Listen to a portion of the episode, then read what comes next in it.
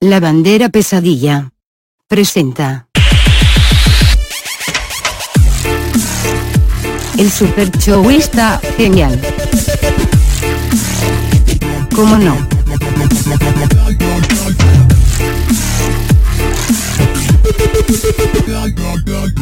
Hola, bienvenidos al Super Show, está genial. ¿Cómo no? Yo soy Juan Carlos Escalante Sí lo eres. y estoy aquí a mi lado, este, bueno, saltando ¿Estás otro aquí ser a tu humano. lado? Bueno, estoy aquí a mi lado de mí mismo, I'm beside myself. Él es Fran Evia, ¿Qué tal? ¿Cómo estás, Juan Carlos Escalante? arroba Fran-Evia. Es Yo- correcto. Yo soy arroba Juan Escaliente-Bajo. Así es, el Estamos- club de fans oficial de Juanes. No, no es el club de fans de Juanes. Pero Juanes bueno, Caliente. estás oyendo el Super Show, está genial, ¿cómo, no? no? Estamos este, listos, listos para hacerlo una vez más. Tenemos eh, redes sociales, como siempre es bien divertido decirlas todas. Claro, y justo al principio para que la gente se enganche. Arroba Super Show, como no. Muchas gracias. Eh, me están dando mi chela. Estamos en el Woco Así es, el Woco ubicado en Nuevo León número 149. 139, ¿no? Nuevo León número 139. ¿Cuál? ¿Sí? 139. Nu- Nuevo León 139 aquí en la Condesa. Y también sigan al Super Show, está genial. Arroba Super Show, como no. Y en Facebook, facebook.com diagonal El Super Show. Estamos muy contentos porque tenemos aquí a un invitadote de lujo. Alguien este que que miren, vamos a vamos a hacer una introducción así. Es que decidimos poner la música en el fondo y ahora me está distrayendo Billy A Corgan ver, y a ver, sus- la, la voy, a- la voy a quitar porque claramente no aprecias el arte de los Smashing Pumpkins. Es, es que nunca me he sentido como una rata en una jaula, a pesar de toda mi furia. Pero este invitado es alguien muy especial.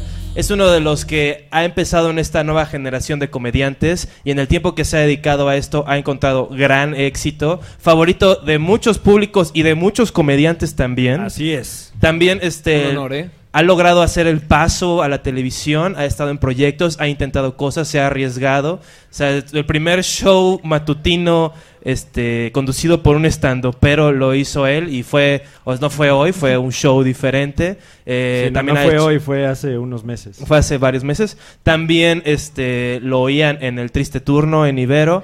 Tenemos aquí. ¿No? Ah, bueno. Ah, bueno. Ah, vino el del ballet a interrumpir la introducción. un aplauso para Richie O'Farrell. Un placer, un placer. Un verdadero placer estar aquí. Tenía muchas ganas de venir aquí. Mira, aplaudió, aplaudió todo el staff y el del Claro. ballet no aplaudió, nada más se fue triste. Sí, porque estamos grabando en vivo aquí en el Woco. Eh, le avisamos a la gente que íbamos a grabar, pero lo hicimos hace 20 minutos. Pero es que así es mejor, así no hay gente hablando durante la entrevista. Queremos llegar al fondo de lo que es Ricardo O'Farrell, Vaya. ¿no? Eh, eh, lleguen, lleguen, lleguen. Podemos, mira, eh, te dicen Richie, Ricardo... Ri- Richie, Richie me gusta, ¿eh? ¿Richie? Sí, sí. ¿Desde siempre te han dicho Richie? ¿Tus padres te dicen Richie? No, soy Rick o, o Ricky o, o mi mamá me dice José Pablo, no sé por qué. Chingados, pero adelante, mamá. Igual un José Pablo hizo una este, impresión en su vida y siempre se acuerda de él. Es probable, ojalá no, porque Sería muy raro, ¿no? Siendo tú su hijo y que Sí, claro. se acuerde de alguien que... Estamos llegando a que fue un amante pasado, ¿no? O sea, sí, claro, o- claro, claro, a eso te estás refiriendo O totalmente. un hermano mayor de Richie que ya no está con nosotros. Y que tuvo sexo con ella. Wow, No, perdón, wow, disculpen, wow, disculpen, disculpen, ¿Qué disculpen. es esto? Sexo familiar. No, no, no, vamos a, vamos a poner una línea y vamos a respetar esa línea, ¿no? Ok. Solo porque es que tengo una cerveza en la mano y es un tarro y eso me hace sentir muy viril, ¿no? Me hace sentir lleno. ¿Estás viendo mis, mis escaletas? No, Está- perdón, ya no lo No- va a no ver, veas mi a escaleta. No lo va a ver, no lo va a ver. Te voy- todo tipo de preguntas, ¿no? Porque Claro. este es, porque antes eh, estamos renovando el Super Show, está genial. Así es, pueden escuchar la primera temporada del Super Show en iTunes, busquen el Super Show, está genial. Tenemos más de ¿Cómo no? 25 capítulos con los principales actores de la escena del stand-up y, Aunque otros, no actúan muy bien. y otros cuantos muy Dicen de la mejor verga. chistes. Richie, ¿tú eres buen actor? Eh, justo estaba comentando eso ahorita. Según yo, no. Según yo, no. Eh, puedo. Me pueden dar el guion y puedo hacerlo, pero obviamente haría dos, tres celoso. O sea, ¿has actuado en algo? ¿En un cortillo ahí? este. Sketches, sobre todo, es lo que he hecho. Ahora que mencionabas el fracasado, deberían estar trabajando. El programa matutino al cual te referías, ahí de repente. Yo no sé si fracasado, ¿eh? Yo no te tampoco diría eso, la verdad. No dirían eso. O sea, porque fracasados fuera que nunca hubiera existido, ¿no? Ah, Claro, claro, bueno, existió el... O sea, sí, sí, te- sí estás contento de que pasó, ¿no? Sí, sirvió, sirvió sobre todo mucho para conocer este concepto de tele, el cual tú tienes el... este asunto de querer como... mm, Richie, ¿te puedo interrumpir? Adelante. Este, es que antes, porque luego nos escucha, ya sabes, los millennials, ¿no? ¿Qué te digo a ti, Richie? Este, y, y luego no saben bien lo de la tele. Explícale a nuestro público, ¿qué era deberían estar Deberían trabajando? estar trabajando en un programa matutino que salió en las mañanas, el Mm. cual... Perdón, discúlpame. Dije matutino que sale en las mañanas, ¿verdad? Qué Sí, imbécil. para, para que no haya Era- duda. para que no haya ni una maldita duda. Y salía a las 12 del día, ¿no? Salía de 12.30 a 1.30. O sea, no era matutino, además. Sí, era med- mediutino, se puede decir. Y em, lo que sucedió fue que al principio se vendió como un programa de pura comedia y conforme pasó el tiempo nos la fu- fueron ensartando otro tipo de televisión. Entonces eh, terminó cambiando el concepto y terminó la comedia un tanto arrumbada. Pero, pero ¿cómo, cómo empezó? ¿Cómo, cómo fue que alguien dijo, oye, este, Richie, ¿quieres hacer un show en, en- en el Canal 7? El, así es, había el director de programación de ese momento era como la esperanza de la televisión, lamentablemente terminó saliéndose por Este, Raúl Campos. Raúl Campos, eh, así es. Entonces él es una persona que llevó muchas como propuestas y en su momento era un, un formato español que se llamaba ¿Qué es lo que hicisteis? Y era como un algo así como de soup, se le puede comparar más o menos. Y la idea ¿O la de- sopa? Ajá, y la idea era que lo condujera Sofía y yo fuera el Sofía Niño Rivera y yo fuera el coconductor. Y como pasó el tiempo, productores y ventas fueron deformando el programa hasta que terminó siendo eso. Que dentro de lo que cabe, el espacio que se nos permitía de comedia y se termina modificando, pues sí le echábamos muchas ganas, sobre todo porque era algo diario. Entonces. Es muy desafortunadamente- difícil, ¿no? Desafortunadamente cuando es diario se pierde calidad, ¿no? Es lo que hace que Saturday Night Live sea Saturday Night Live, ¿no? Que tengan una semana entera para ensayar, etcétera, y es el caso de muchísimos programas, que es lo que hace que, que- que sean semanales. Pero lamentablemente en tela abierta un programa que es una vez a la semana no es tan rentable como uno que es diario. Tú- decías que ventas, ¿no? O sea, llegaba el departamento de ventas y le decían, oigan, ¿podrían antes del comercial de la crema eh, decir algo así muy sobrio, muy... No, muy- el, el departamento de ventas lo que hace es que mira tu piloto y te dice, yo no puedo vender eso. Entonces, eh, si te parece, cámbialo y si no, a ver cómo le haces. Entonces es más o menos los que ellos mandan en ese tipo de empresas. Pues como que eso es un problema en, en shows en general en México, ¿no? Como Pues que el departamento... el, el show business, ¿no? O sea, sí, sí, ju- justamente si tienes un show en vivo y haces algo que no le gusta al dueño del, del lugar, pues obviamente te van a mandar a Pero la bueno, verga, ¿no? el dueño del lugar es una cosa, pero al- a, los, a un sub, sub, sub departamento de ventas... Ah, claro. O sea, si no, digo, no puedo vender esto, pues igual el güey es el del problema y no... Exacto, pero no, termina el, siendo el al revés. producto, ¿no? Termina siendo al revés. O sea, es como, este, no se me ocurre ninguna metáfora, pero, de- o sea, como que es, es, es indispensable, ¿no? Como que entre vas creciendo y logrando hacer proyectos, ves que no es suficiente solamente que el comediante sea chistoso, ¿no? O que sea Sí, buen escritor. ahora tiene que saber vender. Que es mucho de lo que critica Tina Fey en Theory Rock, porque me encanta que los gringos se, se quejan de cómo sufren por su televisión, pero no tienen una maldita idea de lo que sucede en México. Son como becarios del Fonca, yo les digo. O sea, o sea, Así de, se quejan y como, ay, aquí el aparato televisivo es horrible. Sí, puedes brincar de televisión en televisión y no hay pedo, cosa que en México es 100% imposible. y, y este, ¿y cuánto tiempo estuviste en Deberían Estar Trabajando? Fue un proyecto como de 6 a 7 meses. Yo me acuerdo que cuando estaban empezando, a mí me invitaron a una junta para igual ser parte del equipo de guiones, de guionistas. Y sí era algo así como bien extraño, ¿no? Porque me acuerdo que el productor decía así, bueno, es un show de revista matutino, y le- pero va a ser diferente, ¿no? Y decía, ¿y cómo va a ser diferente? Pues todo va a ser igual que un show de revista matutino. y yo decía, o sea, y era como que el- la palabra del día era el desmache, ¿no? Desmache, esto... Eh, Era un desmache. Y, y luego, después se fue ese productor y entró un gran productor que es Juan Pablo Matarredona, que es eh, quien va a producir ahorita El Hormiguero, que a mi consideración es como de las grandes promesas que trae el 7. Y ya le dio como ¿Tú más estructura, pero no, ya no, ya. Fíjate que por traía yo un asunto como de estrés y estaba a punto de quebrar, entonces decidí abandonar ya. ¿Cómo? la ¿Por qué? televisión. Era muchísimo trabajo y muchísima exigencia. Cuando eh, me has de comprender, en este trabajo tienes que escribir y hacer performance, entonces te exigen el doble que a mucha gente, porque hay escritores y gente que hace performance en la televisión. Pero hacer ambas era algo que te termina tronando, sobre todo sabiendo que era un programa diario. Estaba muy cabrón. ¿Y que iba a ser como conductor del programa? ¿Ibas- Co-conductor, no, el conductor es Mao Mancera y desde un principio estaba planeado así. ¿Es algo de Miguel Ángel Mancera? No, no es algo, la gente tiende a relacionarlo. pero no es este, nepotismo, pues claro, ¿no? O sea, mete al jefe, ¿no? Pues, Pero ¿Cómo? justamente sí está Mau Nieto. que es, es- es hijo de Ma- Miguel Ángel Mancera, voy a inventar ese, ese Sí, rumor este, ahorita. Y, y de Enrique Peña Nieto. está, está ahí Maunito. Y no sé qué otros comediantes eh, están eh, Hay mucho, este... O sea, yo me salía en las primeras juntas, pero llegué a ver demos y la verdad Sí, de hecho ya es empezaron con los promos. gran, gran, gran promesa. Es- ¿eh? yo, yo no he visto el programa original, pero sé que es muy querido y es este y es una buena propuesta. Me parece algo muy emocionante, la verdad.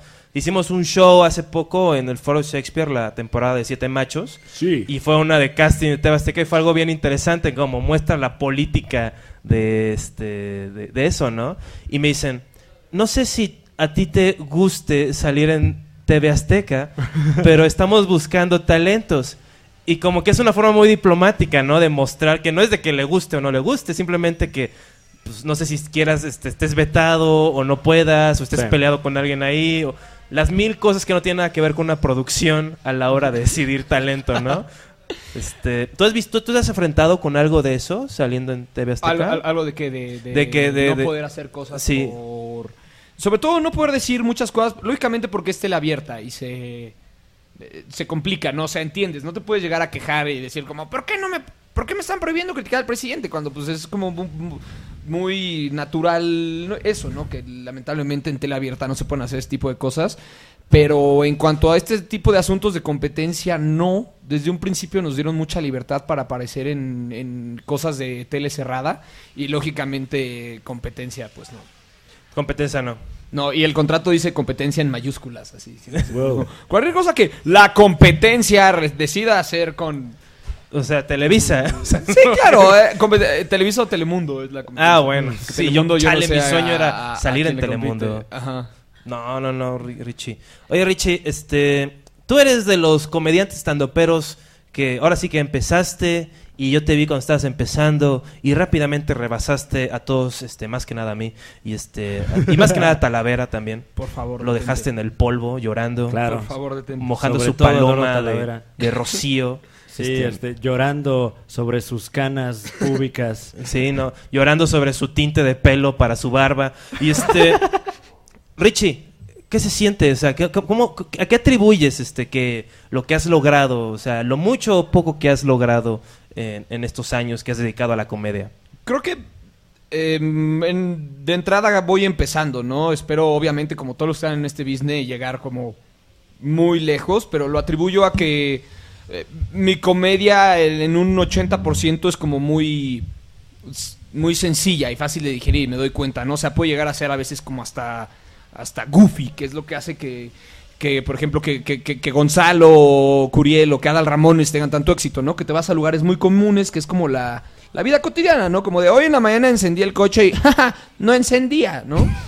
Entonces, Es como- algo típico, diría, ¿no? Ajá, como irte a, la- a- a lo típico, es eh, eh, lo, atribuyo un poquito a eso y a pues que no he, la verdad no me he querido detener de trabajar, ¿no? Nunca he como dejado de escribir y siempre procuro como medir al público, ¿no? Lamentablemente a veces pruebas cosas que al público de repente le, le, le brincan muy fuerte, entonces dices como sí, hay cosas que de repente, así como el público se tiene que adaptar a tu comedia, creo que de repente tú te tienes que adaptar tantito al público, en especial eh, mi público que son muchísimos jóvenes, entonces de repente tienes referencias y simplemente no las... Y que no oyes así como después del show ves en Twitter que dicen, oye, estuvo muy chido excepto esa cosa sobre Bosnia que no, no, no, no, no, no, me- no le entendí mucho. Fíjate que afortunadamente no me ha tocado de eso, pero... ¿Se acuerdan de lo bueno usualmente, no? Ajá. Bueno, de lo que hizo reír más bien, ¿no? Así es, así es. es una gran diferencia. Pero le tengo más, más respeto a, a ese tipo de comediantes que se que son capaces de involucrarse y hablar de temas más como más clavados. Ahorita estoy como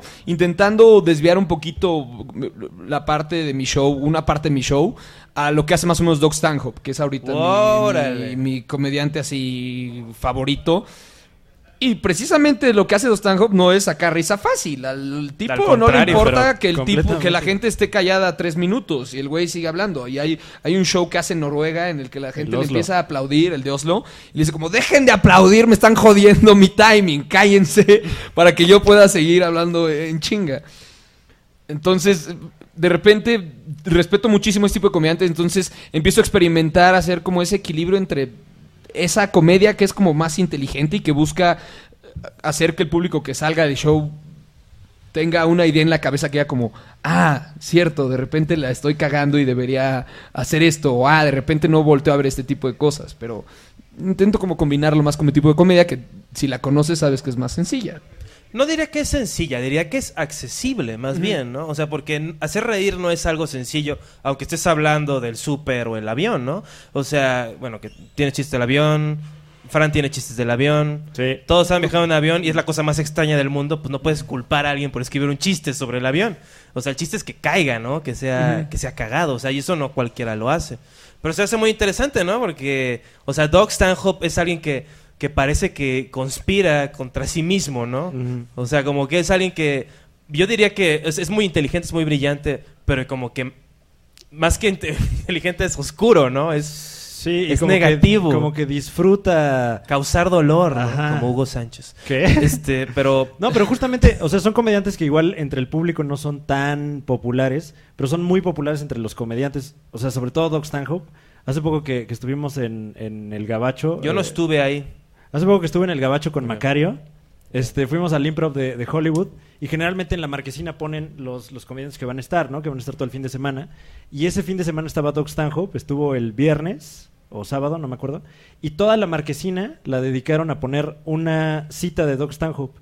O sea, los otros shows, a la verga. Era Doc Stanhope, va a estar este fin de semana, se callan todos. Y sí, o sea, de lo que se hablaba era de que pocas veces pasa eso en un, en un club de esos. ¿Cuál era la cita? Igual solo te no gusta me acuerdo. el pito. Estaba, estaba yo muy este, Ah, no, ese es de Horacio intoxicado. Ay, vi hace poco en Twitter que Ricky Gervais platicaba con él y Ricky Gervais le dice que es su comediante favorito. Le dice, "Es el eres el mejor comediante del mundo. Es, es algo muy extraño, a mí se me hace muy interesante porque hay unas líneas, ¿no? De valorización. Es muy difícil crear, valorizar el stand-up, ¿no? Entonces, eh, Doc Stanhope goza de mucha, mucho prestigio.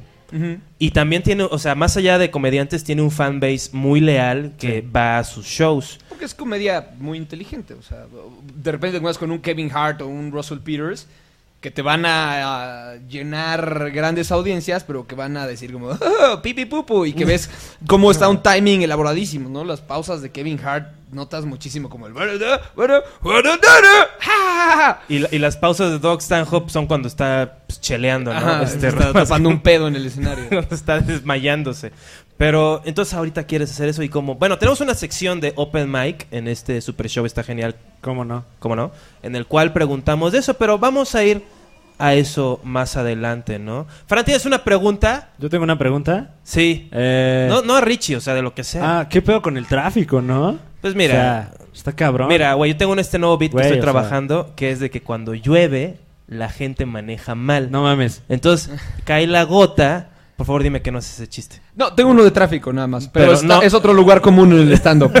Avión, tráfico, eh, borrachos, creo que son como de los Sí. temas más comunes, ¿no? Gordas, borrachos, gays, este... Tratar con un pendejo. tratar con pendejos en general, ¿no? y mis papás. Y tus Eso papás. Ah, vi un chino que todo su show iba a hablar de sus papás. Dije, ya. Pero hasta Doc Stanhope habla de su mamá, bueno, de Sí, cómo claro. se Bueno, de cómo suicidó, ¿no? suicida. Y, no, y- y- y tiene varios en donde cuenta cuando vivía con ella, cosas así, que dice que eh, es viejísimo, es especial, pero dice como, ¿saben lo molesto que es eh, que mi mamá por fin salga a la tienda a comprar como su lotería y yo ponga porno? Y meta mi VHS para ver pornografía y la película porno esté en un lugar distinto a donde yo la había dejado.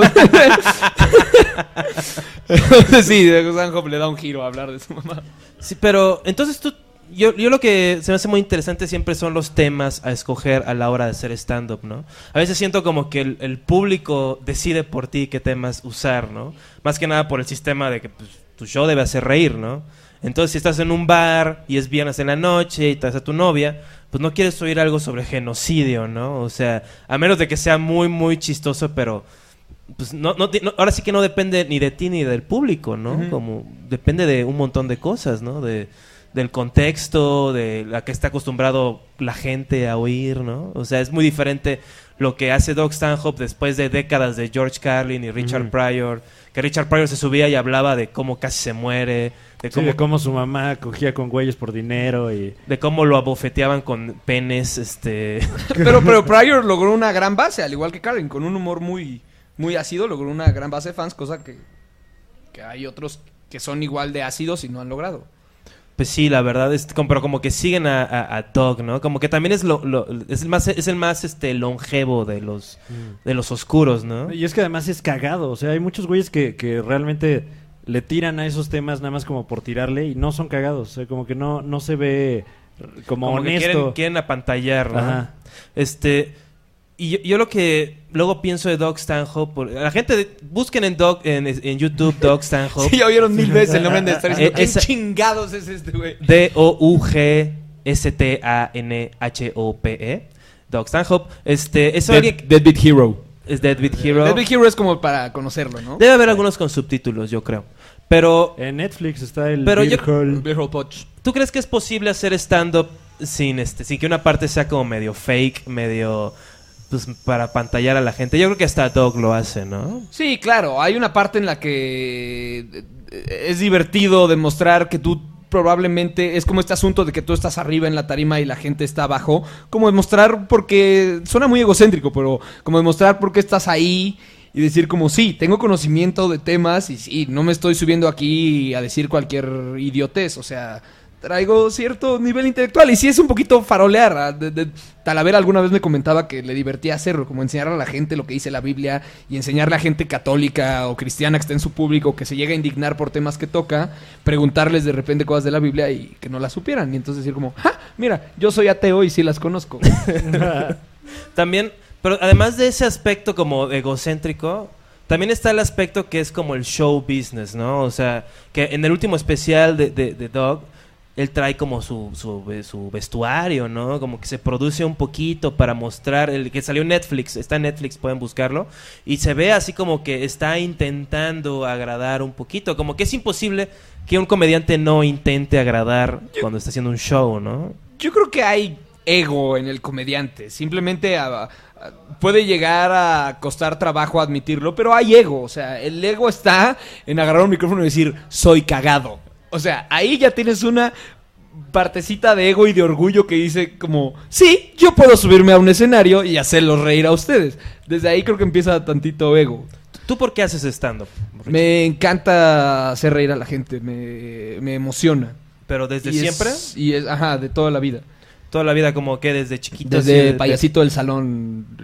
De, de repente había cosas que decía como, por esta me van a sacar del salón, pero vale la pena decirla. Salgas del salón, Farrell, por favor. Y me salía así como, ¿Qué- campeón, así, brazos ¿Te arriba. acuerdas de alguna de esas? No, no recuerdo ahorita alguna de esas, pero... Eras, eras, eras como... Porque usualmente el payasito... Como cualquier comediante, el payasito de salón como que tiene que ser este multifacético, ¿no? Entonces tienes que ser un poquito bully también, ¿no? Sí, de Sí. repente hay, hay- hay que ser un, un ¿A, poquito... a quién bulleabas tú, Ruchi? Lo normal, ¿no? ¿A quién buleas? A- Pues, es que varía, ¿no? Yo siento que como que te define a quién bulleabas. Yo bulleaba a... al que nadie pelaba. O sea, Sí, como- porque no podías bulear a nadie más. O sea, en la jerarquía del salón. Había un güey que una vez lo cachamos comiéndose los mocos y ya le decíamos Daniel el mocoso. Pero lo que el salón no sabía era que yo también me comía los mocos. Solo que no lo hacía público, obviamente, como Daniel el mocoso. Dios mío, eso, es- eso, eso me- como que me, me- me hiciste cortocircuito, la verdad. Eso de, de gente comiéndose los mocos es algo como... o sea, como la gente se pone cuando hablan de la, no sé, de guadalupana o incesto. O sea, para ti. ¿Así es- te pusiste tú? Sí, así como... wow, este, Eh, Es lo que dice el- la maldita persona que hemos estado mencionando de esta hora. Que dice, eventualmente se toca un tema que te va a molestar. Pero si te puedes reír de discapacidad y no te puedes reír de racismo, estás jodido. Porque, porque ah, sí, te da mucha risa un tema y por X o Y no te da risa otro. Entonces hay que... aunque comerse, es que los mo- comerse los mocos es algo tan perverso. O sea, es como el colmo de la autoindulgencia, ¿no? Así de, yo Pero tengo todo lo Yo creo que seguramente lo hace. O sea, seguramente te has comido los mocos, ¿no? ¿Qué? ¿Me vas a negar que te has comido los mocos? Por accidente. ¿Qué? O sea, jamás has agarrado un moco así. Sí, claro que lo he hecho. De, de niño lo haces. Claro. O sea, usualmente en, eh, eh, secos es como... No, no, no. O sea, húmedos. Pues sí, ¿no? Así este. O sea, como... pero pues yo estoy Luego, hablando de- luego, de, así, de sale y entra, sale y entra. Richie, Richie, no nos, no, no nos... Mira, Richie, el Super Show está genial. ¿Cómo no? Este, nosotros dictamos. Mira, Renato, este... Fari le iba a decir, este, que vino aquí, Guillén. es que empieza con R también. Pero bueno, cambiamos el tema. Ya no hablemos de cosas tan asquerosas, Richie. Como comer mocos. Como comer mocos, incesto, todo eso. Richie, hace poco, el Super Show está genial, está diseñado para servir, para está está como pues direccionado a este micro, micro, micro, pequeño, pequeño grupo de gente que le interesa y piensa mucho en la comedia mexicana. Y como que tú creaste un poquito de, de- de controversia hace poco cuando te preguntaron Ah, claro. por qué no, de- no decidiste no salir en el último este, serie de programas de Comedy Central. No sé si te moleste No, no, no, ni al nada. contrario, al contrario, al contrario, al contrario. Este, tú comentaste que, que, que no te parecía, que no... Y, y diste un argumento. Podrías, este... Lo, lo que me choca que hagan ese tipo de televisoras es que le jueguen al pobre, porque son capaces de comprar miles de latas y son capaces de hacer un roast que cuesta muchísimo dinero y traer muchos invitados y que a invitados que ponen en ese roast de repente les ofrezcan dos pesos o, no les ofrezcan nada por este asunto de te voy a dar pantalla, ¿no? Entonces, ¿quién chingados eres? Eh, la Academia Kids para darme pantalla y no darme un peso, entonces...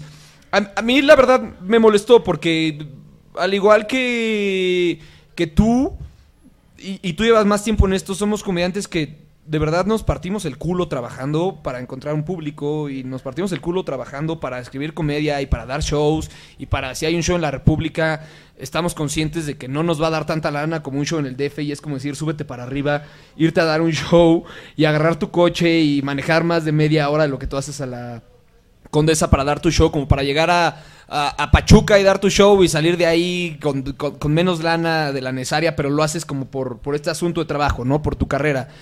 Y, y me choca que, sabiendo que se hace todo eso y que nos partimos el culo trabajando, terminen jugándole al pobre y te digan como, es que, ¿qué crees? No tenemos más de cierta cantidad que te vamos a ofrecer. Y, aparte de eso, no puedes usar tu material durante un año, ¿no?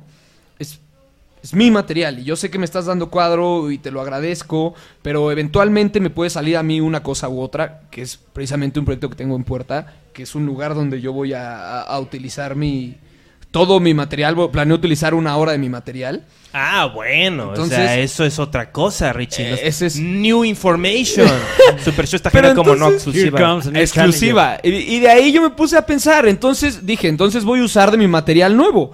Y dije, no, tampoco voy a utilizar mi material nuevo porque es mi material más reciente y tampoco eh, planeo quemarlo. Entonces, No está eh, para bollos. el- ajá, entonces lo que yo solicité fue como, denme chance de, ok, esta lana que ustedes ofrecen, que, que están conscientes de que no es lo que se debería dar porque tú y yo sabemos que tienen mayor presupuesto y lo que deciden... O sea, si haces un comercial para cualquier cosa, vas a sacar Sí, claro. eso o el doble. O sea, Ajá. eso es- Y, más. y- y deciden jugarle al pobre y decirte como, no, no hay presupuesto, pero te vamos a dar cuadro como reality show en el que estás iniciando, ¿no?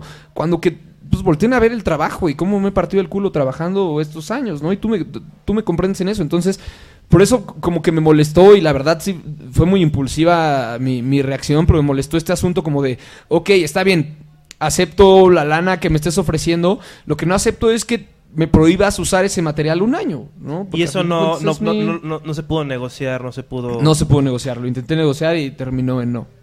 Eso es que eso pasa, ¿no? Estamos como que... Llevamos tanto tiempo trabajando, bueno, en términos de juventud, ¿no? Que cuando eres joven, pues Ujú. 5, 6, 7, hasta 10 años, pues es como, wow, que es una eternidad, pero en términos de, de años de carrera y más en esto, Sí, pues es, puede llegar a ser poco. es pero- poco, ¿no? Pero estamos como... Es que es, es- es- muy interesante eso, ¿no? Y más allá, a mí no... Por mí no hay un pedo. Yo creo que está bien que hayan muchas voces. Es lo bueno que somos como 40 cabrones.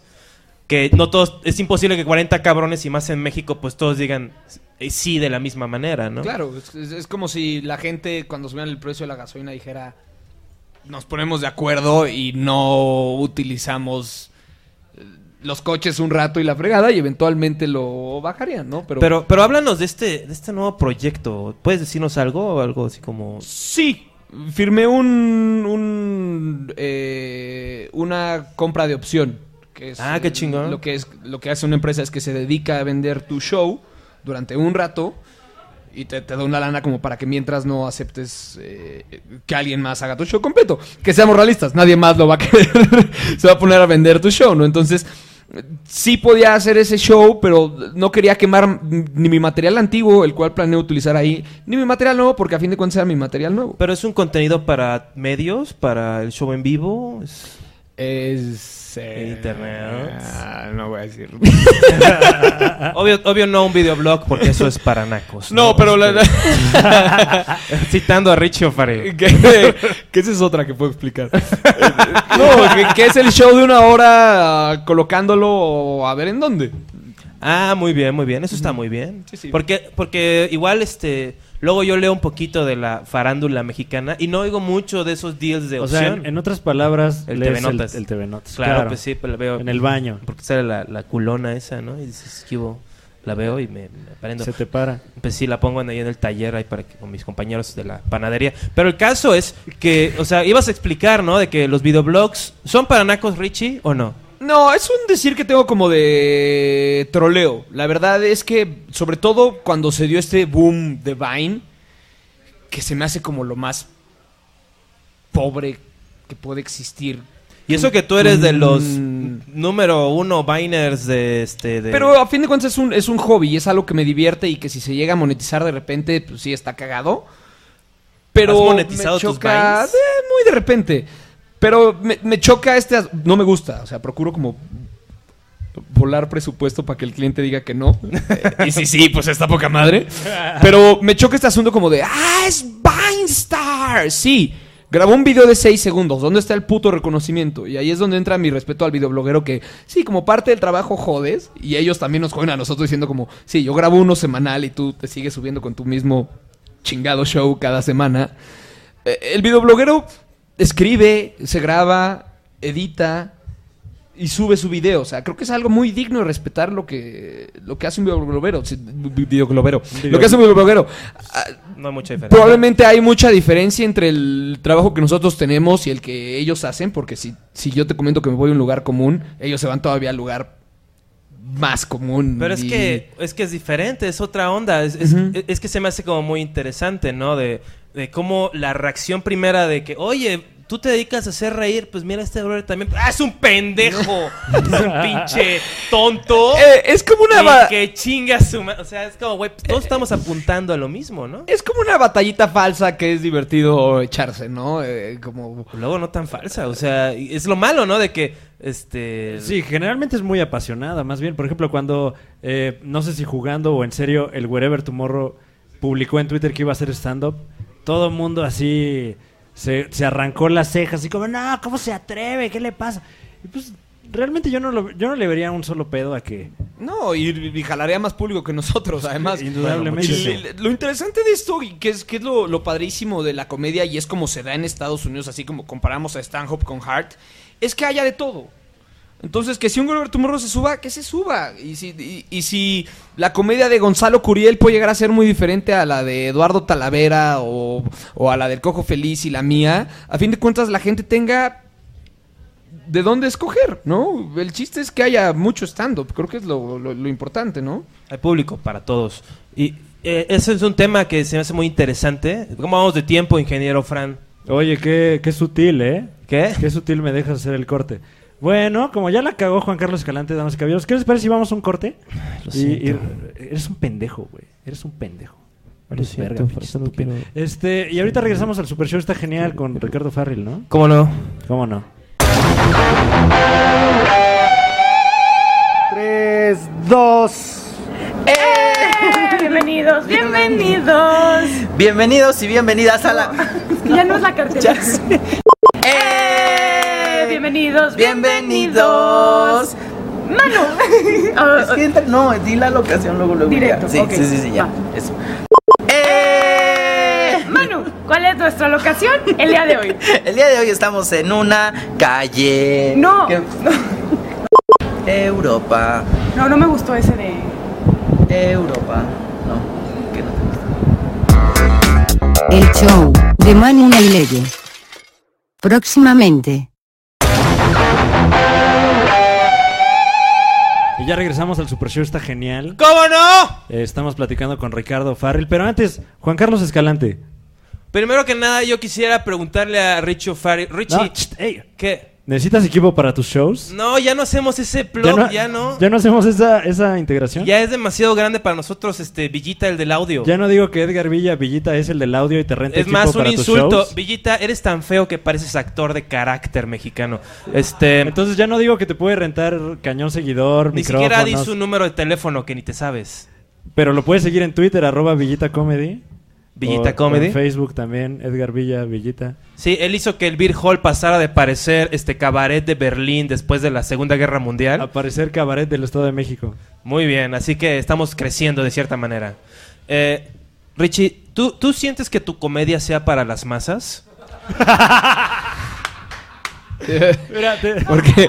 ¿Por qué la reacción de.? te- te voy a poner Es en un chiste privado, pero es que este, este comediante anónimo, este, Juan José Covarrubias, Anónimo dos. Y al lado del comediante anónimo cero, este, una vez dijo así, dijo, es que mi comedia no es para las masas. Sí, justificando que, justificando que no cae, ¿no? O sea, Sí, no, pues, o sea, que, que a nadie le gusta. Pero eh, Juan José es muy bueno. Pero el caso es, este, ya más allá de bolear a gente que, que, que hace que no stand-up vale también. verga. Pero, Richie, lo que te quería preguntar era que algo muy cabrón, y es como la meta de todos nosotros, es como crear, encontrar a nuestro público, ¿no? Porque una cosa es pues salir en un medio muy muy grande y jalar pues así como parejo, ¿no? Pero filtrar, segmentar esa gente, decir, bueno, quién sí, quién no, quién sí, quién no. Es como una chamba que yo creo que tú has hecho muy bien, ¿no? O sea, ¿cómo, cómo tú te hiciste tu público? La verdad es que no tengo idea, o sea, yo, yo, yo pienso en, a la hora de escribir mi comedia como en eh, las cosas que me pasan a mí y pienso que le pasan a muchos. Te digo, fuera de este nuevo asunto en el que estoy como trabajando, que es como comedia un poquito más pensativa, inteligente entre comidas, entre Pero, comillas. pero Richie, Richie, estoy Richie, Richie, voy a tocar tu también. hombro, joven. Dime. Joven, muchacho. ¿Cuántos años tienes? 23. 20. Eh, yo, yo, no, yo no creo que sea. este O sea, ¿tú crees que tu comedia que haces ahorita no es muy inteligente? Po- podría ser más inteligente. O sea, ¿sientes que estás como bateando para un average que no es el tuyo? O sea, que estás, este... ¿Así No. se dice en el bé- béisbol? Creo que es, creo que es de repente y- importante hacerlo. O sea, si ves, por ejemplo, un Raw de Eddie Murphy, dices como, yo creo que hasta este güey se da cuenta que de repente hay que. eh, Seguramente alguna vez has usado un chiste tú que dices como, está medio pendejo, pero qué bien jala. La mayoría, o sea... Que- ¿no, te ver- pa- no te pasa eso que dices como... Es que yo, yo lo que... O sea, no por... Estamos hablando de ti, Richie, no de mis criterios. Fran, tú responde la pregunta. Yo respondo la pregunta. No, pues claro que tengo chistes pendejos para calentar a la banda, o sea... Y es tramposo, y estoy consciente de que es tramposo, pero muchas veces esos chistes te, te ayudan a aceitar un poquito el show y luego ya pasar a cosas más agresivas si quieres. O, o sea, creo que creo que son herramientas que no, no tienen nada de malo. O sea, cualquier cosa que involucre a un grupo de personas tiene que apendejarse. O sea, si, si es una si es una historia que tú escribiste, yo pienso, pues puedes tú ser el único este, que decide a la hora y poner tu gusto enteramente y tu estética ahí. Pero es un show que el stand-up tiene que hacer reír a un grupo de, de tarados, este, que pues van a haber tarados en ese grupo. O sea, en- en- Estadísticamente sí. o sea, van a haber gente poco inteligente. Claro. Y tienen que entrarle todos, porque aún si es gente que dices, no, pues esta gente es igual de, de loca y oscura que tú, igual pues no tuvieron la educación o el criterio. Es, es- es el asunto, es como, por ejemplo, de Mike Myers, decían que Mike Myers eh, hacía una comedia súper inteligente. Hacía, porque ya no he hecho un carajo el pendejo. Y la, re- la rellenaba de, de muchísimas pendejadas, ¿no? Y entonces a veces te tienes que adaptar un poquito al público. Ponte a pensar, ¿quién carajo sería Ricky Gervais en México? Con el tipo de maneja que comedia. que- El tipo de, de- de comedia que maneja... Me estoy trabando un chingo. El tipo de comedia que maneja... eh, que- o sea, ¿qué haría Ricky Gervais? ¿Qué sería de Office en México? ¿Qué sería de- del stand-up de Ricky Gervais en México? Pues O no, de- no, no habría o- espacio. O, de, o de un Louis C.K. Que, que es un poquito más goofy que, que Ricky Gervais. No, no habría espacio. Entonces, de repente, yo creo que el- si hay que sacrificar un poquito de lo que tienes en la, en la cabeza y, buscar el lugar común. No decir como, ching, voy a decir esta pendejada que me choca decir porque creo que no es una gran idea, pero decir como, a ver, hay que ver cómo rebajar eh, tantito la comedia, ¿no? hace poquito estaba en, en un show y me puse a improvisar del mundial. Entonces te das cuenta que son chistes que caen facilísimo, ¿no? O sea, hablas de cómo festeja el Pío Jurrar un gol y la gente se caga de risa. Ah, y ese es el act out. Y ese. entonces, entonces, sí, de repente hay que, hay que. Cuando escribes, que es. Voy a citarlo de nuevo. Lo que hace que Stanhope de repente sea, sea muy cagado, que sí lleva una comedia muy inteligente, pero de repente la rellena de una que otra. Sí, yo- pendejada yo, o lo que común. veo, y hasta él lo admite en entrevistas, es que lo que hace es que habla de un tema muy elevado y luego lo rebaja con chistes muy grotescos, sexuales, ¿no? O sea, como que es, si hay algún tipo de fórmula, yo la encontraría por ahí, ¿no? O sea, y, y yo no tengo nada de mal, no, no, o sea, creo que el, el- el- a lo que iba es que la expresión del stand-up pues tiene que ser una expresión este democrática casi, o sea, no puede ser nada más de, de ti para ellos, porque Claro. eh, a menos de que estés en un mercado muy sofisticado, muy así, como lo yo he visto, pues comediantes ingleses, ¿no? Que hacen eso, porque ahí sí puedes agarrar y decir, necesito eh, 100 mil egresados de Oxford, Cambridge, que entiendan este chiste y los puedes encontrar, pero Claro, porque es primer mundo. Aquí, y pues, Denise Dresser ahí- y ya, este, Aquí, ahí van al, ahí van no al creo, teatro para entretenerse y aquí vamos a la lucha libre y al cine. Pues sí, ¿no? O sea, pero entonces tú, tú, tú, este, es que también estoy todo revuelto, este, y quiero hacer preguntas. Fran, haz una, haz una pregunta, ingeniero Fran. Ok.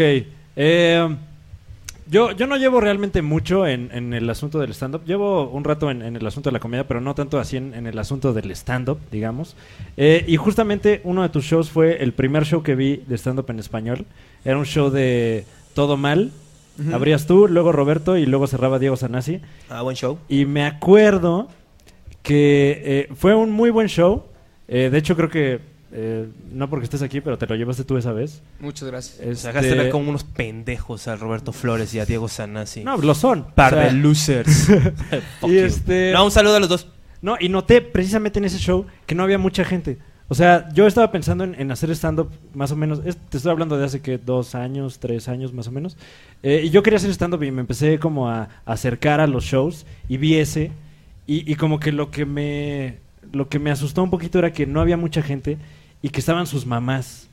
Y cuando vi que estaban sus mamás dije, no mames, qué huevos de estos güeyes así de, de decir cómo se la jalan este, en su cuarto con las mamás ahí enfrente. Dije, No, no, dijiste, mames, ay, o qué sea, ricas están las mamás. Estaban de presentadoras porque hacemos No, no, no. uno especial el Día de las Madres. No, este era cual- mucho antes, cuando Ah, todavía vaya. estaba abierto el Café 22. Uh, Hace mucho. un Ya, chingo. ya, ya, ya.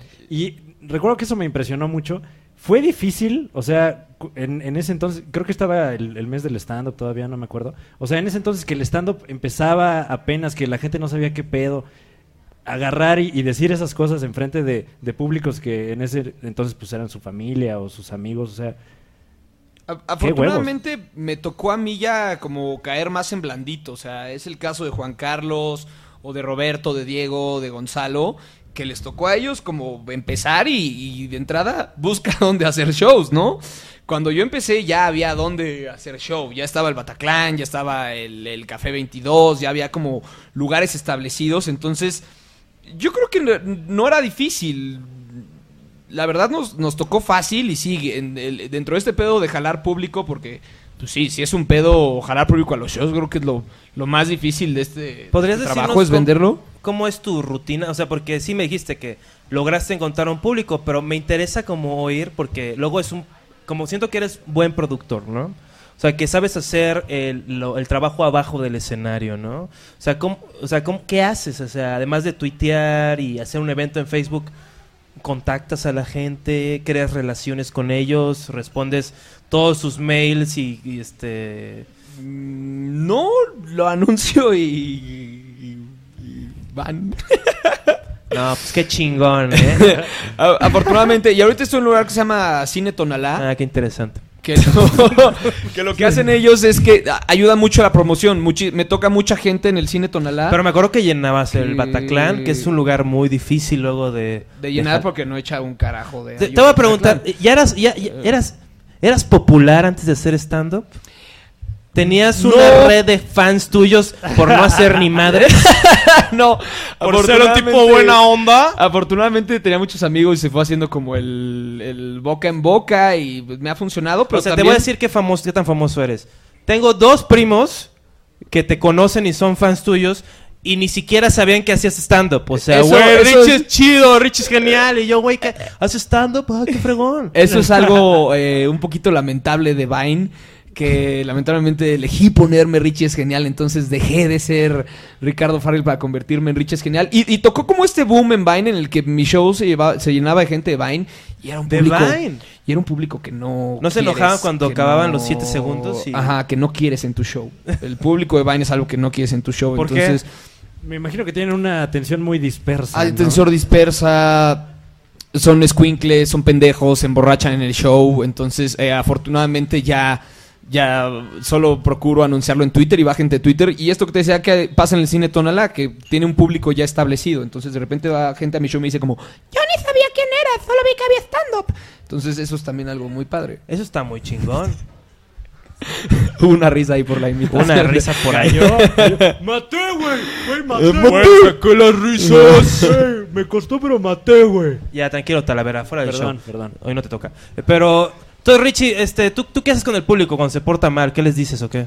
Eh, llegó a- hubo un show en el que había unos cabrones que estaban pedísimos y no se callaban. Entonces empecé a- como a roastearlos, esperando que se callaran y lo único que ocasionaba era que ellos quisieran hablar más. Entonces sí me pasó que terminé alterándome mal, mal, mal, mal, mal, mal, mal. Y dije como agradezcanle a estos hijos de la chingada que se acabe el show. Y mientras me estaba yendo al escenario, una viejita que no sé de dónde chingado salió, dijo... ¿Y nosotros qué culpa tenemos? Muy bueno. Dije, ¿sabe qué, señora? Tiene usted toda la razón. Voy a seguir con el show. Nomás saquen esos hijos de la Y luego la chingada. viejita dijo, pero ya pedí mi coche. Bueno, entonces ya, termina el show ya. Bueno, está bien, señora. Entonces sí, lo, lo- lo que haces, ¿no? Si un cabrón contesta el teléfono, le pides que se largue. Si un cabrón saca el celular todo el show, le dices que si lo tiene que atender, que sea afuera. Pues sí, lo, lo que, lo que hacen todos, ¿no? Que es bulear a la gente que, que no, No, está me- respetando el show. Que es, un, eh, que es un tabú horrible que hay en México que me comentaba una vez Diego Sanasi. Que en Estados Unidos la gente tiene un respeto al, comediante. En México es como de, ¿qué? Yo pagué un boleto. Puedo hacer lo que se me dé la gana durante el show. En vez de respetar tu trabajo, ¿no? Entonces yo shows en el Cuevón. Sí. Y sí, te, sí es diferente público, ¿no? Porque ahí es de que vender los pomos y que se Ahí que la gente y este ahí- interactúan más, lo cual me gusta. De repente me tocan mucho públicos tímidos que les tiras preguntas y no responden. O pides que levanten manos sobre algo y no levantan. Y en el cobón te dicen como, ¡ya! ¡Aquí atrás! Así. Entonces, es algo... Me gusta ese experimento, en especial en el cuevón de Cuapa. Es totalmente otra cosa. que cómo son las audiencias de Cuapa. Muy amables. Muy amables, ¿no? Muy amables. Están contentos de estar viendo. Yo creo que en general, el- o sea, porque eh, lo- y va como que un tema que estamos como que dándole vueltas en este super show, está genial. ¿Cómo no? Que estamos hablando, estamos como que haciendo una estrategia para nuestras carreras alrededor del constante que es el público mexicano, ¿no? Así como en síntesis, ¿tú cómo dirías que es el público mexicano?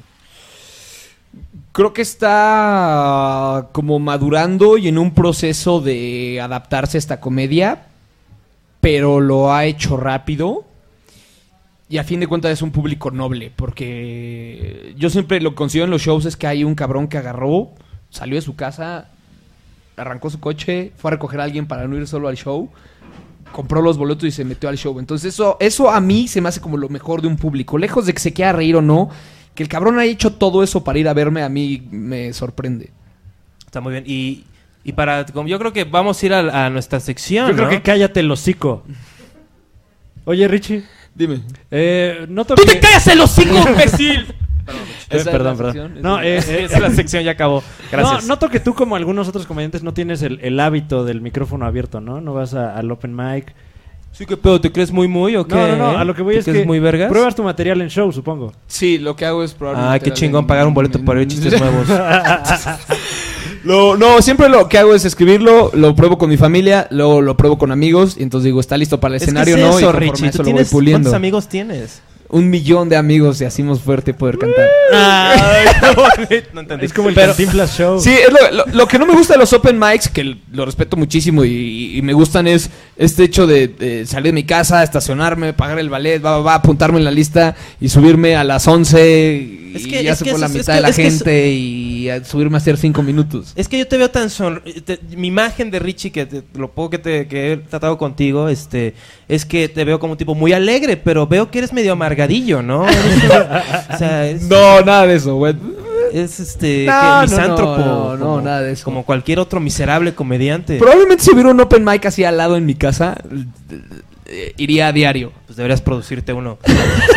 Ahí estaríamos Fran y yo. Pero, este, y otra pregunta que, No, yo no. que- porque yo creo que has logrado en estos años, este, ponerte como, pues probablemente uno de los líderes de los que más atención jala, más, este, éxitos has logrado Muchas este, gracias. en estos muchas primeros gracias. años. Muchas gracias. Este, ¿tú cómo ves el futuro de, de esta comedia en México? ¿Tú crees que se va a lograr algo? ¿Tú cómo vislumbras los, este, lo que va a hacer que, que, cruz- que cruce a alguien al mainstream? Creo que hubo de repente como un crecimiento a lo güey, como en, en su momento con los DJs. Todo el mundo era DJ, entonces sí ha llegado mucha, también decía eso. mucha paja al, al stand-up. Mucho pendejo que cree que por tomar un curso ya, ya la hace, ¿no? Y así Oh, ha habido gente que también eh, te, te- te calla la boca y, y- y- y después de seis o, o diez shows te impresiona, ¿no? Por ejemplo, de, no sé si conozcas a Daniel Sosa, cuando estaba empezando era como muy goofy. Total pendejo. Y, y ahorita, ¿no, no te gusta la fecha? Lo odio. Ah, vaya, bueno, con todo el odio que le tengas. Pero amo a su novia. No, Con- ya no andan. con- ¿Ah, ya no andan? No, ya no andan, ya cortaron. ¡Verga, ¡Otra exclusiva! Cabrón. Pobre, no, Daniel pobre, Sosa es alguien, del- es alguien que me, me... Yo nunca le di taller ni nada. Sí doy talleres. Miren, muchos amargados se ríen de, cu- de cualquier cosa. Pero lo que digo es que este, lo he visto crecer y me llena de mucho gusto verlo. Y lo ha hecho muy bien, entonces... Lo he visto en shows así. Lo vi en sus primeros shows en un show que hicimos en un karaoke que era antro. Que estaba la gente todos pedos en satélite, Ah, sí. en un cajón ahí horrible. Y lo vi comerse sus bolas. Y luego lo he visto tener shows increíbles, la mayoría. Entonces, este, es algo que pues, es, es lo padre del stand-up, ¿no? Y es, y es lo que sucede, se hizo ese crecimiento como a lo güey. Y, ya- y hubo muchos, pero estás viendo como a, a- a gente que se va manteniendo y que sigue trabajando y que lo sigue haciendo bien. Está aquí Nicho, que es como una gran promesa. Un gran homosexual. O Que es no el, sabemos si se el esa caso promesa. del Cojo, de Roberto, También de Diego, Gay. de Martín, Gay. Ah, Manuna, Él no es gay tampoco. Este, pero... Rocky Flores. Son los más gays, ¿no? No, ya, ya, ya, ya, Juan Richie, Carlos ya, mira, ya lo dijiste que te caga venir a los Opens, que no te interesa. No, no me congra- caga, simplemente. congraciarte con el simplemente gremio. se me, se me hace. un pendejo. Simplemente se me hace más fácil probar en mi show material. Pero yo creo Sí, que lo que va a suceder es que. Sí llegará un punto en donde haya muchos que jalen y muchos no estarán en acuerdo y van de acuerdo y van a decir como que ese, ese güey era bien pendejo, ¿por qué, por qué creció? No, o sea, pu- puede, puede llegar a ser como mi caso, de gente que ya como, ese güey qué, hace una comida súper pinche, o sea, ¿por qué de repente le está yendo como, entre comillas, como bien, ¿no? ¿Por qué estuvo en tele cuando hay güeyes que lo hubieran hecho mejor, ¿no? Pero yo creo que lo importante es mantenerse trabajando y fregándole y ser constante en esto. Y entre más trabajes, este, pues mejor se hace tu trabajo. Y yo creo que lo que va a terminar pasando es que sí, ojalá en un futuro haya especiales de stand-up como los hay en Estados Unidos y puedas poner en la tele y ver un especial de stand-up. Y no solo eso, sino empezar a ver a la gente que hace stand-up en televisión, en películas y cosas así. Muy bien, Richie. Y con esas palabras tan sabias. Eh, nada más antes de, ¿Qué? antes de ir a nuestra sección de micrófono abierto, eh, tenemos unos saludos para la gente en redes. ¡Ah! Eh, Yaxelil Jiménez, un saludo. Hola, Este, Jax. Mónica Escobedo. ugh. Hola, Moni. Eh, Freddy ¿Pura el vieja? Regio. Ah, no, pero Freddy sí. el Regio ya también está. Ah, Freddy Regio, luego, luego. ¿Cómo Nos está Freddy manda Regio? saludos. Claro que no, ¿verdad? No, no, no te fallo. Ni idea. No, ni pa' no te pierdes de nada. Eh, Daniel Sosa, obviamente, nos Sí, manda sí. saludos. Luiki Wiki desde Monterrey, que nos pregunta si vamos a transmitir en vivo. Evidentemente no, estúpido. Este, Quédate la caca de las botas y piensa de nuevo. Es que es de Monterrey. Este. Lalo Villar también nos manda un saludo. Lalo. Y ya. Puro- mira, tu audiencia son puros comediantes. Un saludo a la audiencia del Woco. del Saludo a la audiencia. A la de tres digan todos que están muy amargados. Muy bien, ya ves el entusiasmo del gremio. Eh, pero vamos a pasar a la a la única sección del Open Mic. Claro que sí. Donde el Super Show está genial. ¿Cómo no? Su nombre es Open Mic, es una sección en la cual invitamos al invitado Ugh. a que nos cuente los chistes a los que lo invitamos a decir, chistes nuevos, chistes que no ha probado, chistes que apenas O están que en... sí, pero no están jalando. que todavía huelen a la- al, al cuaderno de notas Moleskine, que ya venden de nuevo en México, ¿no? Eh, Tú tienes una Moleskine, claro que sí, ¿verdad? No, no, te fallo. Uso Tienes una las- Moleskine marca Richie O'Farrell, ¿verdad? Uso las notas del iPhone. Es rentable para el proceso de un comediante, pero uso las notas del iPhone. Vergonzoso. Pero vamos a, este, Richie, no sé si tendrías como que usualmente lo haces en un show, este, en el Bataclan, donde pruebas tu chiste no, nuevo. estoy en Tonalá ahora. en el Tonalá. Eh, eh, ¿Qué chistes nuevos tienes hoy? Eh, estoy, ¿Quieren que los diga tal cual? O, Tal cual, o tal cual, tal cual. Así hago parte de stand-up. Claro que sí. Parte Sí, de voy a Un aplauso para etcétera. O'Farrell, por Ahora, favor. Nada más, este. Antes de que empieces. No venía eh, preparado, ¿eh? Antes de que empieces, nos tienes que firmar un release. No puedes usar este material en un año. Claro. ¿Cuánto me van a dar? ¿Qué es lo que me importa? Te vamos a dar una bien. A ver. Yo te doy. ¿Abandonan escenario ustedes mientras? No, güey. Tú nada más dilo. ¿no? Ah, ya. No, pues lo voy a, voy a Ya, decir luego, mi luego. show. Voy a decir una parte de mi show tal A ver, cual. a ver. O les platico los chistes o cómo, cómo funciona. Tú dilo como debe de decir el chiste. Ok. es una, voy a probar una partecita, ¿ok? Este. That's what she said. Tengo. Perdón. Tengo, tengo esta parte en mi show en la cual hablo como de eh, que desafortunadamente en México las, las generaciones se están haciendo como más y más y más y más pendejas y, como que tienen la información de un lado y siempre eligen otra información, ¿no? Como, hace poquito lo de Lucerito, o sea, supieron lo de Lucerito. Claro que supieron lo de Lucerito, es como la información más pendeja que existe y la gente se estaba quejando en redes sociales, o sea, de repente llegó la gente como de, ¿sabes qué pasa? Que la cabra de los montes es una especie en peligro de extinción. Sí, ¿quién chingado sabía lo que era una cabra de los montes antes de que Lucerito matara una? Nadie, nadie sabía qué chingados era una cabra de los montes. O sea, y la gente empezó a, empezó a atacarla en redes sociales como si ella fuera el verdadero enemigo. Como, neta, ella es el verdadero enemigo. ¿Sabes cuánta gente permite la casa? Se tiene que pagar un permiso. Mientras yo les platico esto ahorita, hay un cabrón esperando disparar una cabra de los montes y nos vale madres. Pero, ¿qué? ¿Lo hizo Lucerito? ¡No lo puede hacer! ¡Ella conduce el teletón! Digo, sí, te tengo una noticia, güey. El Teletón salva a niños discapacitados, no animales muertos. Entonces, no te... ¿cuántas veces hemos ido al rancho de un amigo y vemos como cabezas de búfalos pegados en la pared y te dicen como, ah, están chingones, ¿no? Sí, están chingones. Como, sí, ese lo mató Lucerito. ¿Qué? ¡Baja esa chingadera de ahí, carajo! Y eso es una idiotez y lo que, lo que yo culpo muchísimo a las generaciones que se estén volviendo tan pendejas es sobre todo a que son huevonas. O sea, ¿cuántas veces nosotros nos partimos el culo trabajando por jalárnosla, por ejemplo? O sea, ahorita a un niño le dan un puto iPhone y googlea como chichis y ya, se le abre YouPorn en chinga y ya lo tiene, se la puede jalar. En cambio, nosotros nos convertimos en ingenieros de la masturbación. Nosotros teníamos que abrir el internet, conectarte como... tu, tu, tu, tu, tu, tu, tu.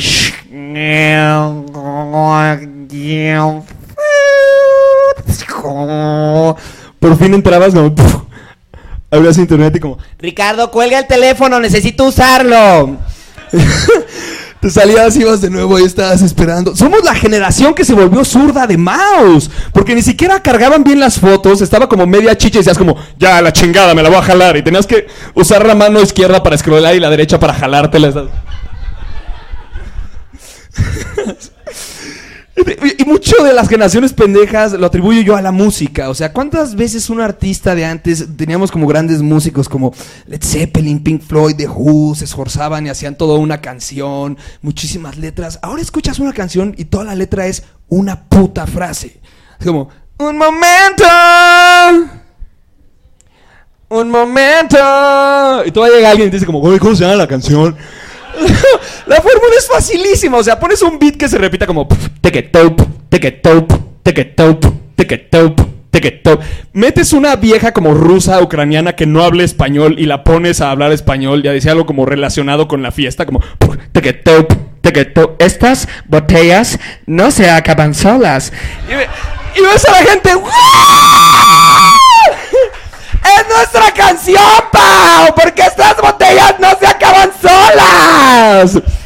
Se acaban solas. Take it top. A media canción metes un rapero que nadie conozca, como DJ Negro, a, hacer una, una rima sobre, las, sobre la fiesta temprano.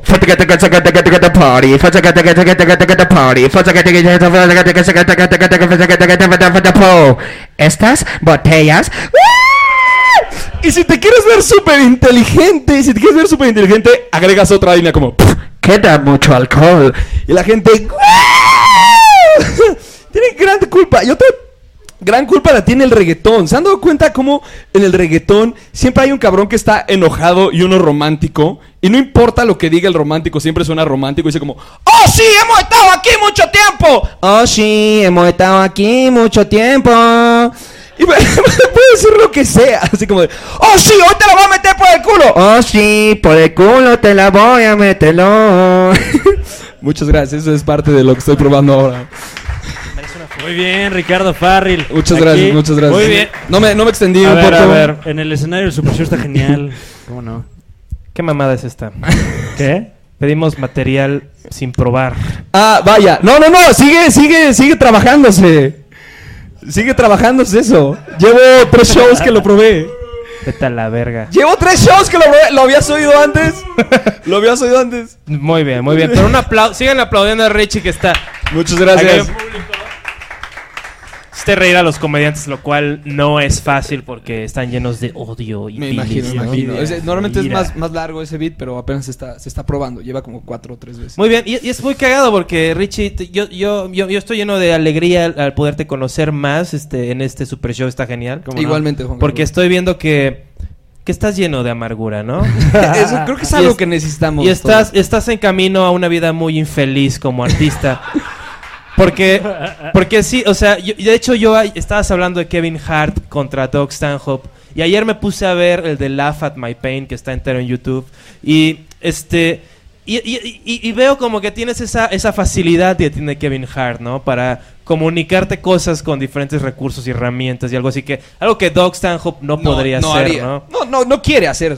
Yo creo que no podría Creo que no podría, ¿eh? O sea, ese güey parece el güey que, que debería estar manejando un camión o algo así, ¿no? O sea, no, no tiene esa soltura que tienen Ah. los negros, ¿no? Y tú eres... Ey, ¿Por qué lo convertiste en algo racista de repente? Pues porque siempre es racista, ¿no? Los negros tienen Dios poderes.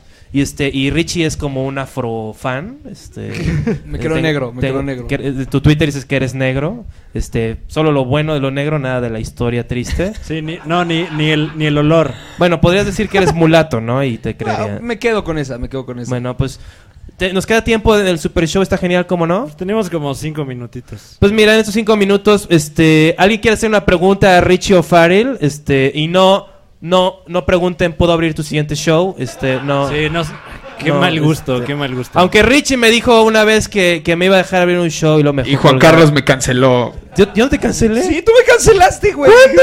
Te invité y dijiste, Ay, ¿qué crees que no va a poder? qué buena imitación de Juan haz Carlos. memoria, haz memoria. Ah, ya no me acuerdo. Pero bueno, este, ahora invita a Fran para que él te cancele también. Órale. Bueno, Fran, Fran lo que va a hacer es que va a llegar muy tarde, ¿no? ¿Qué? Bueno, pero pues muchas gracias Richie O'Farrell por un verdadero placer. ¿Qué? ¿La pregunta ya no? Pues alguien Vales pregúntale, verga. es que te les pregunté y todos se quedaron ahí callados. Este, Nadie, ¿no? Wi- Wi- Willy Damage de Los Exquisitos, pregúntale algo, pre- acércate. Marvin.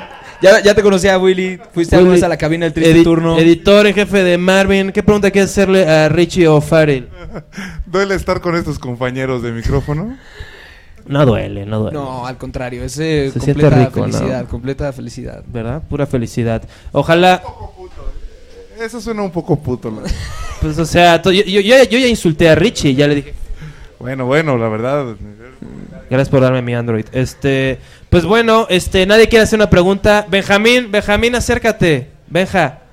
Mira, Ben, tenemos yo, a en, Benjamín. yo en los ochentas fui abusado sexualmente por una este, barista de- del primer Starbucks que se abrió en Playa del Carmen y nació Benjamín.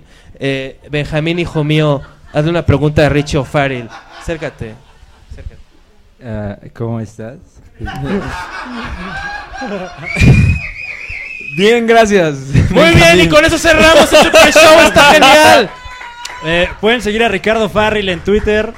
como arroba Richie es genial. En Vine Con una también. E. Ya no lo sigan. Dice que ya no quiere que ya lo no, sigan. que en Vine le- ya no, por favor. Les cagas la madre. Vine con los que tengo estoy bien, gracias. Y este y sigan el Super Show está genial en ¿Cómo Facebook no? como facebook.com diagonal el Super Show está genial. No, No, el Super Show nada más. Facebook.com diagonal el Super Show. Vayan a nuestro grupo donde vamos a poder ser muy amargados en internet. También Claro. nuestro Twitter, arroba el Super Show, como no. Fran Evia es Fran-Evia. Yo soy Juan Escaliente-Bajo. Muchas gracias por escuchar este Super Show y nos vemos en el próximo que vamos a empezar de nuevo a salir todos los martes. Claro que sí. Muy pronto.